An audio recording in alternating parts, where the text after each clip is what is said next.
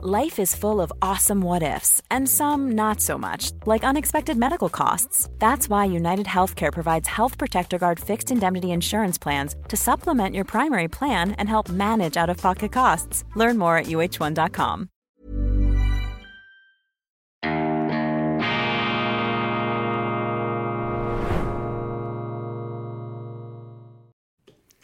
Grüezi miteinander. Ganz herzlich willkommen und einen wunderschönen guten Tag, meine sehr verehrten Damen und Herren, liebe Freunde aus nah und fern. Ich begrüße Sie zu einer weiteren Sondersendung, zu einem Weltwoche Daily Spezial, unabhängig, kritisch gut gelaunt im August 2023. In diesen Sondersendungen beschäftigen wir uns mit Grundsatzthemen, die im Alltagsgeschäft nicht äh, ausreichend tief beleuchtet werden können. Und äh, ja, diese Sommerzeit gibt die Gelegenheit, ein paar Klärungen oder Standortbestimmungen vorzunehmen. Heute möchte ich über mein Verhältnis zur Europäischen Union sprechen. Ich bin ja auch als Politiker bis äh, ja, zum Ablauf der jetzigen Legislatur noch zuständig in der größten schweizerischen Partei, der liberal-konservativen Schweizerischen Volkspartei, zuständig für das EU-Dossier. Und zuständig für dieses EU-Dossier bin ich geworden, weil ich eine sehr kritische Haltung gegenüber der EU habe, weil ich gegen einen Schweizer EU-Beitritt bin und weil ich auch gegen eine verstärkte institutionelle Anbindung, sprich Unterwerfung der Schweiz unter die Europäische Union bin. Ich habe äh, im Ausland gearbeitet. Ich war drei Jahre lang Chefredaktor einer großen deutschen Zeitung der Welt und hatte dort auch die Gelegenheit, mit vielen EU-Turbos, Eurokraten und ähm, EU-begeisterten EU-Politikern, EU-Funktionären ins Gespräch zu kommen. Und all diese Begegnungen haben meinen vageren Eindruck zu Beginn bestätigt. Als ich dann aus Deutschland in die Schweiz zurückgekommen bin, war ich noch überzeugter als vorher, dass die Schweiz in dieser Europäischen Union nicht mitmachen darf, ja dass die EU in ihrer heutigen Form eine Art tödliche Bedrohung für die Schweiz darstellen könnte, wenn die Schweiz institutionell sich da eintopfen, andocken lässt ans Mutterschiff EU, wie ich das auch schon in Kommentaren genannt habe. Also ich bin ein EU Kritiker, ein EU-Beitrittsskeptiker, aber ich bin kein Gegner der Europäischen Union und damit meine ich, ich bin nicht jemand, der jetzt äh, den äh, EU-Staaten zuruft, löst diese EU auf oder zertrümmert sie oder die EU ist ein historischer Irrtum. So weit würde ich nicht gehen. Aus meiner Sicht stellt die EU eine menschengemachte Fehlkonstruktion dar, eine institutionelle Fehlkonstruktion. Äh, und die Fehlkonstruktion offenbart sich in der Wirklichkeit, zum Beispiel bei den Währungsproblemen, bei den Wirtschaftsproblemen, bei den Migrationsproblemen, auch bei Problemen der ganzen ähm, Finanzierung der Staaten, äh, die sich äh, da unter dieser EU-Dominanz entsprechend entwickelt. Das sind für mich institutionelle Fehler, Konstruktionsfehler, die zu ko korrigieren wären. Aber ich bin nicht jemand, der die EU gleichsam zum historischen Irrtum erklären würde.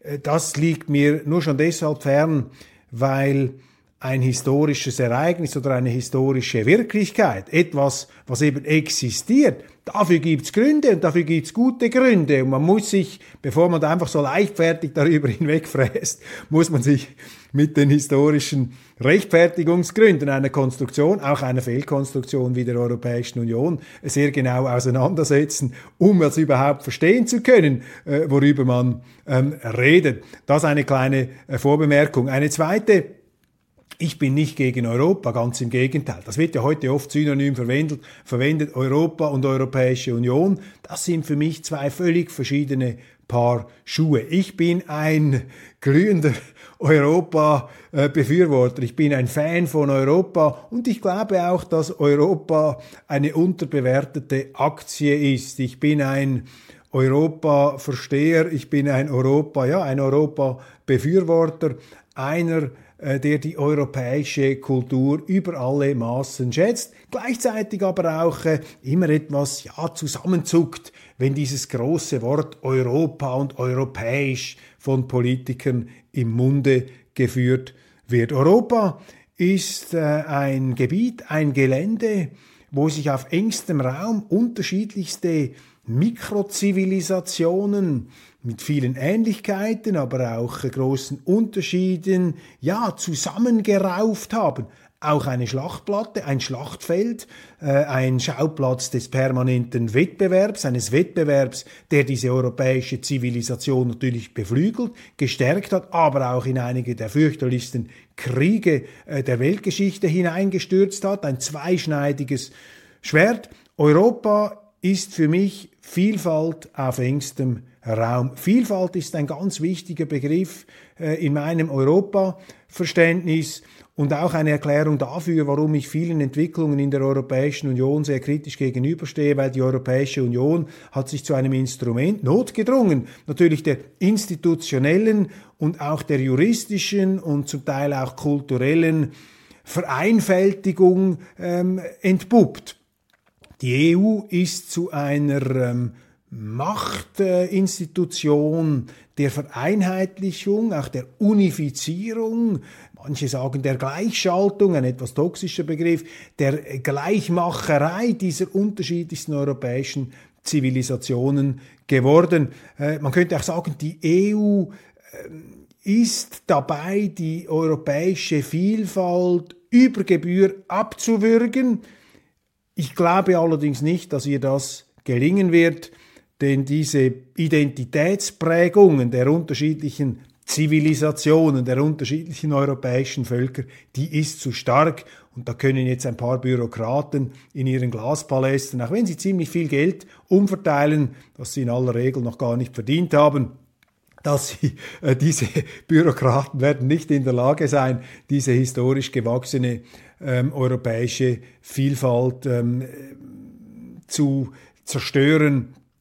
Wir sehen jetzt ja auch äh, verschiedene Entwicklungen, wo das nicht gelungen ist. Der Brexit zum Beispiel, äh, der äh, Austritt der Briten aus der Europäischen Union ist für mich die Bekräftigung, dass eben die Vielfalt in Europa größer ist als die Einfalt und dass die Institutionen der Europäischen Union ähm, mit dieser Vielfalt ähm, besser umgehen müssen, damit nicht die Institutionen vollständig über den Haufen geworfen werden. Also Europa ist etwas Großartiges, Europa ist etwas Faszinierendes, Europas Le Europa lebt von der Vielfalt, lebt vom Wettbewerb. Zweitens, die Schweiz ist ein zutiefst europäisches Land. Die Schweiz ist in vielerlei Hinsicht das Gegenteil der Europäischen Union und die Schweiz macht vor, woran die EU letztlich scheitert, nämlich äh, dem institutionellen Zusammenwirken unterschiedlichster Sprach-, Mentalitäts- und Konfessionsgruppen auf allerengstem Raum.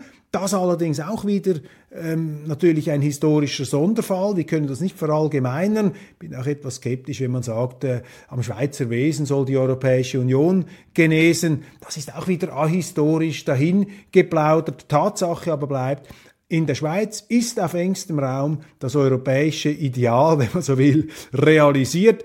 Und deshalb äh, wehre ich mich dagegen, wenn man die Schweiz, nur weil sie nicht der EU beitreten will, als antieuropäisches Land verleumdet. Das ist sie überhaupt nicht. Und es wäre vielleicht ratsamer, sich eher an der Schweiz etwas ins zu inspirieren, als auf die Schweiz äh, einzuprügeln, wie das viele Eurokraten, Bürokraten und Politiker machen. Interessanterweise nicht so sehr ähm, die Bürger, die Menschen, ähm, die die Schweiz eigentlich gar nicht so unsympathisch äh, finden, obwohl die Schweizer ja auch nicht irgendwelche ähm, äh, genetisch bevorteilten Sympathieträger wären.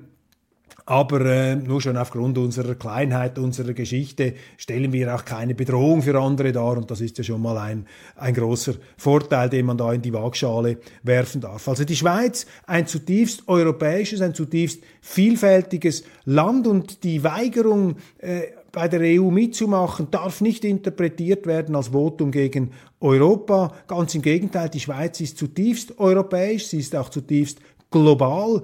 Ich sage jeweils, dass die Schweiz äh, die Globalisierung, den Freihandel bereits praktiziert hat, als ihre Nachbarländer dieses Wort äh, noch gar nicht aussprechen konnten, geschweige denn kannten. Also die Schweiz ist ein zutiefst internationales Land, das gleichzeitig aber auch die politische Unabhängigkeit und äh, die politische Souveränität so weit wie möglich auf ihrem ähm, Gebiet äh, selber in den Händen halten möchte. Und wenn ich sage selber in den Händen, dann meine ich nicht in den Händen der Politiker, sondern in den Händen der Bürger. Mit äh, dem großen Jakob Burkhardt gesprochen, die Schweiz ist das Land, wo der Bürger noch im umfassenden Sinn des Wortes Bürger einer Demokratie ist, der waffentragende Bürger, der abstimmen darf und so weiter. Das ist eine großartige Tradition, die Volkssouveränität, Demokratie im ursprünglichen Sinn, also nicht repräsentative Demokratie, sondern direkte Demokratie, die nicht delegiert ist an Stellvertreter, an Politiker, die dann im Namen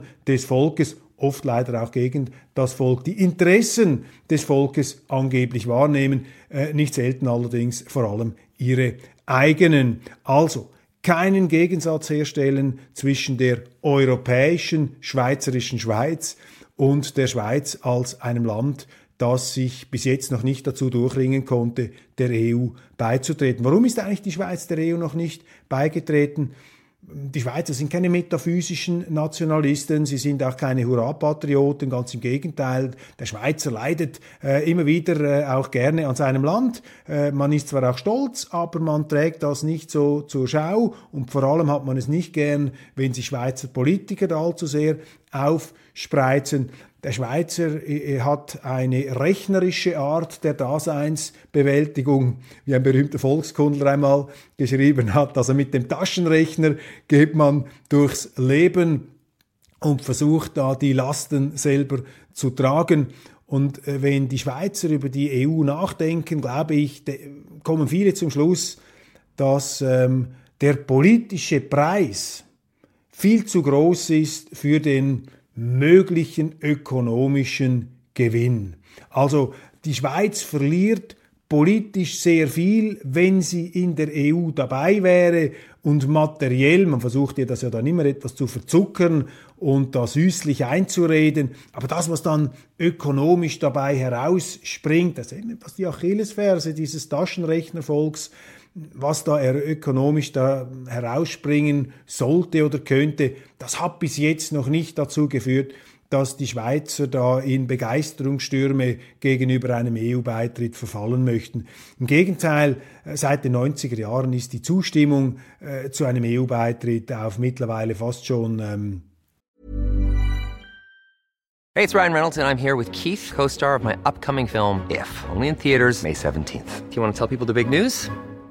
All right, I'll do it. Sign up now and you'll get unlimited for $15 a month in six months of Paramount Plus Essential Plan on us. Mintmobile.com slash switch. Upfront payment of $45 equivalent to $15 per month. Unlimited over 40 gigabytes per month. Face lower speeds. Videos at 480p. Active Mint customers by 531.24 get six months of Paramount Plus Essential Plan. Auto renews after six months. Offer ends May 31st, 2024. Separate Paramount Plus registration required. Terms and conditions apply if rated PG. Quality sleep is essential. That's why the Sleep Number Smart Bed is designed for your ever-evolving sleep needs. Need a bed that's firmer or softer on either side? Helps you sleep at a comfortable temperature? Sleep Number Smart Beds let you individualize your comfort so you sleep better together. JD Power ranks Sleep Number number 1 in customer satisfaction with mattresses purchased in-store. And now, save 50% on the Sleep Number limited edition Smart Bed for a limited time. For JD Power 2023 award information, visit jdpower.com/awards. Only at a Sleep Number store or sleepnumber.com. also museal bewahrenswerte äh, Minderheitenwerte zusammengeschrumpft. Also das ist unter 10 Prozent der Leute, die heute noch in die EU wollen. Das haben natürlich die Politiker gemerkt, äh, die eine höhere Affinität für die EU haben, weil in der EU kann der Politiker mehr zu sagen, das Volk hat weniger zu sagen, darum ist das Volk eher gegen den EU-Beitritt. Die Politiker sind eher dafür, weil sie sich dort etwas ungehinderter entfalten könnten. Sie haben aber gemerkt, dass ein EU-Beitritt äh, den Schweizern nicht mehr zu verkaufen ist und also ähm, haben sie das angefangen äh, umzubenennen. Sie sagen jetzt institutionelle Anbindung, Rahmenvertrag, optimierte Zusammenarbeit, äh, Freihandel, Marktzutritt, all diese ähm, Vokabeln, die den Schweizern ähm, diesen EU-Beitritt etwas vernebeln sollen und äh, ihnen vorgaukeln, dass da etwas äh, anderes stattzufinden habe als ein Beitritt. Aber am Ende des Tages, das ist meine Überzeugung, laufen alle diese Pläne der institutionellen Anbindungen etc., die laufen auf einen äh, Beitritt hinaus, einen schleichenden Beitritt, einen Beitritt in Raten, einen Beitritt durch die Hintertür. Und das ist jetzt auch eines der ganz großen Themen, der Dauerthemen der schweizerischen Politik. Dritter Punkt, die Europäische Union Jetzt äh, etwas im internationalen Kontext ähm, gesehen, äh, da macht mir äh, Sorgen, dass die EU versucht, so zumindest äußern sich viele ihrer Politiker, die EU versucht sozusagen global ein Player zu sein. Man hört oft in diesen Sonntagsreden, ja, wir müssen uns zusammenschließen in Europa um den äh, Chinesen Paroli zu bieten, um den Amerikanern Paroli zu bieten, um uns da als Weltmacht auch militärisch verstärkt zur Geltung bringen zu können. Und obwohl mir bewusst ist, dass das nicht die gleichen Parolen sind äh, wie die Parolen einer Waffen-SS, die in den 40er Jahren in Paris Ausstellungen gemacht hat zur Anwerbung von neuen Mitgliedern mit der Parole für ein vereintes Europa gegen den Bolschewismus. Ich will das nicht in den gleichen Topf werfen, aber zumindest Spurenelemente dieser Großmachtsucht, dieses Machtrausches, der ja in der europäischen Geschichte so viel Unheil ähm, entfesselt hat, Spurenelemente davon, glaube ich, in der heutigen EU-Rhetorik zu erkennen. Ich weiß, es gibt sehr viele wohlmeinende ähm, Deutsche, Franzosen, die das äh, von sich weisen würden, die sagen, nein, wir müssen uns aber trotzdem zusammenschließen, sonst sind wir da ähm, einfach die Geißel der Amerikaner und werden wir von den Russen herumkommandiert oder von den Chinesen. Wir müssen hier einen Machtblock bilden. Ich sehe das sehr, sehr kritisch und ich glaube, dass äh, die Zeiten einer europäischen Hegemonial- oder, oder zumindest auch Machtblock-Ambition, diese Zeiten sind abgelaufen und der Versuch, dieses Ziel anzustreben, wird die Europäische Union ähm, auf Irrwege bringen. Ich habe eine ganz andere Vision für Europa. Ich finde, die Europäische Union sollte europäischer werden und warum auch nicht schweizerischer. Die Europäische Union sollte vielleicht Deutschland, Frankreich, die könnten ja jetzt werde ich äh, hoffnungslos zum Schweiz-zentrierten Diagnostiker. Äh, Sie könnten ja vielleicht sich ein Beispiel nehmen an der Schweiz, die 1515 nach der Schlacht von Marignano ihre Großmacht Allüren beerdigen musste. Wir wurden da fürchterlich zusammengeknallt von den Franzosen. Die Schweizer, die Eidgenossen damals, die Herren von Mailand. Nachher mussten sie sich unter schwersten Verlusten zurückziehen. Und dann hat die Schweiz gesagt, jetzt ist fertig mit dieser aggressiven Außenpolitik. Wir konzentrieren uns auf Friedenspolitik. Geburtsstunde der Neutralität. Wir konzentrieren uns darauf, den eigenen Garten zu pflegen und uns zu behaupten auf der Welt mit den Mitteln eines Kleinstaates. Und vielleicht könnte das eine Möglichkeit sein, auch für die Europäische Union. Warum nicht neutraler werden? Warum nicht, wenn man schon von Verteidigung spricht, von Selbstverteidigung sprechen, von der Wehrhaftigkeit natürlich, es braucht starke Armeen, aber nicht um den Chinesen zu sagen, was sie zu tun haben und um den Amerikanern zu sagen, sondern lediglich um die eigene Sphäre hier von bestimmten Einflussnahmen ähm, zu bewahren. Jetzt ist die Frage, ob ein zusammengeschlossenes äh, Europa hier stärker ist, als wenn wir starke Nationalstaaten haben.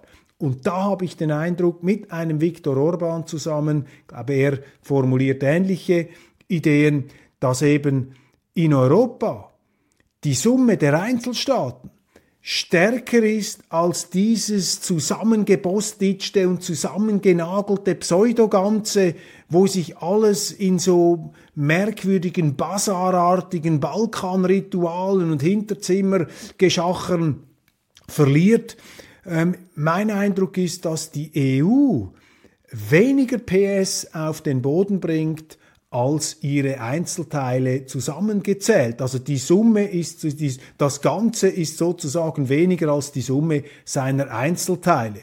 Und wenn die europäischen Institutionen dieses Problem nicht lösen können, wird natürlich die EU immer mehr an Glaubwürdigkeit und an Legitimität und an Überzeugungskraft verlieren. Ähm, und es werden sich vielleicht auch andere Länder dann äh, früher oder später absondern. Es gibt ja auch drückende Probleme, eben die Ausdruck sind dieser Fehlkonstruktionen, die Grenzen, die sich nicht kontrollieren lassen, die Währung, kann nicht über unterschiedliche ähm, Volkswirtschaften die gleiche Währung stülpen. Sie können auch nicht ein gesamteuropäisches Grenzregime machen. Das funktioniert nicht, weil die Anreizstruktur ähm, dem zuwiderläuft. Die Italiener, die haben doch keine Anreize, jeden Afrikaner zu registrieren, äh, damit sie dann verantwortlich sind für all diese Migranten. Nein, die schicken sie einfach in die Züge, stecken sie rein und lassen sie in den Norden fahren. Das verurteile ich nicht. Ist zwar rechtswidrig, aber es ist menschlich, weil diese Strukturen, die man da geschaffen hat, das sind Schönwetterstrukturen. Also, ähm, ich glaube, dass die Europäische Union in Zukunft, aber das sind natürlich jetzt sehr vage Vorstellungen, dem Nationalstaat mehr Gewicht geben muss. Ich glaube, dass starke Nationalstaaten wie Deutschland, Frankreich, Nationalstaaten nicht den Nationalismus übersteigen und in den Wahnsinn äh, dieser Rauschdroge äh, dann wieder äh, hinein ähm, dass diese Staaten eben stark genug sein können, analog zur Schweiz, sich mit Wohlstand und beeindruckender Vorbildkraft auf der Weltbühne zu behaupten. Vergessen wir nicht, eine der größten Stärken Europas ist, Europa ist auch ein Kontinent der Verlierer ein Kontinent der Verlierer. Und die Niederlage hat diese Länder auch stark gemacht, sensibel gemacht, selbstkritisch gemacht. Und deshalb sollte man nicht wieder in diese Geländekammer vormarschieren wollen, wo man zu den Siegernationen aufsteigen möchte. Diese Verblendung erneut sich sozusagen als Brille aufsetzt. Also ein Europa als Freihandelszone, Institutionen, die den Austausch ermöglichen, aber die hoheitlichen Aufgaben der Verteidigung, des Grenzschutzes eben nicht an sich reißen, ein dezentraleres, ein vielfältigeres Europa, eine EU als Freihandelszone, in der dann eben auch die Schweiz ein ganz natürliches Mitglied wäre. Das sind fromme Wünsche. Vielleicht äh, ist es auch etwas mehr als dass eine EU, die dem Handel Gewicht gibt, der Bildung, dem Nationalstaat, der Vielfalt, der Neutralität, Brückenbildung zwischen Ost und West. Ich habe auch schon mal von einem Thera Therapiezentrum für die Welt gesprochen. Wertschöpfung, die besten Universitäten, all diese Dinge und ja, selbstverständlich die Fähigkeit, sich selber zu verteidigen. Das ist der ganz große Fehler, den man gemacht hat. Und heute bricht diese Lebenslüge natürlich ganz krass auf. Die Europäer haben im Grunde ihre Rüstung vernachlässigt. Sie haben gesagt, ja, die Amerikaner halten uns sowieso raus, holen uns die Kastanien zum Feuer raus. Wir können uns da in die Hängematte, die vergoldete Hängematte unserer Sozialstaaten hineinlegen. Und jetzt plötzlich merkt man, wenn ein Krieg in unmittelbarer Nähe wieder tobt, wo nicht die Amerikaner mit eigenen Flugzeugen und so weiter ähm, tätig sind, wobei indirekt schon. Ähm, jetzt hat man so einen Krieg und plötzlich entdeckt man die eigene Ohnmacht. Und äh, das sind aber doch, so hoffe ich und so vermute ich, das sind auch Wegsignale, das sind Alarmsignale, die den Leuten auch zeigen und die Augen öffnen, dass es äh, so nicht weitergehen kann. Und äh, mit dieser äh, optimistischen Feststellung möchte ich es äh, hiermit bewenden lassen. Ja, ich glaube an Europa, ich glaube an die Lernfähigkeit unserer Zivilisation, ich glaube nicht daran, dass der Staat oder die Institution die Rettung und das Heil bringen will. Wir brauchen Institutionen, wir bra brauchen kluge Institutionen, aber wir brauchen Institutionen auf der europäischen Ebene, die der faszinierenden Vielfältigkeit unserer Zivilisationen ausreichend Raum gewährt. Früher oder später wird es dazu kommen. Lieber früher als später. Und sich an der Schweiz zu inspirieren, ist nicht das Falscheste, was man in so einer Situation machen kann. Meine Damen und Herren, das war die Sondersendung zu meinem letztlich unerheblichen, aber immerhin persönlichen Verhältnis zur Europäischen Union, zur EU und zur Schweiz. Ein interessantes Dreieck und ich bin gespannt auf Ihre Kommentare und Anregungen. Das Thema wird uns ja noch eine Zeit lang begleiten. Machen Sie es gut und einen wunderschönen Tag.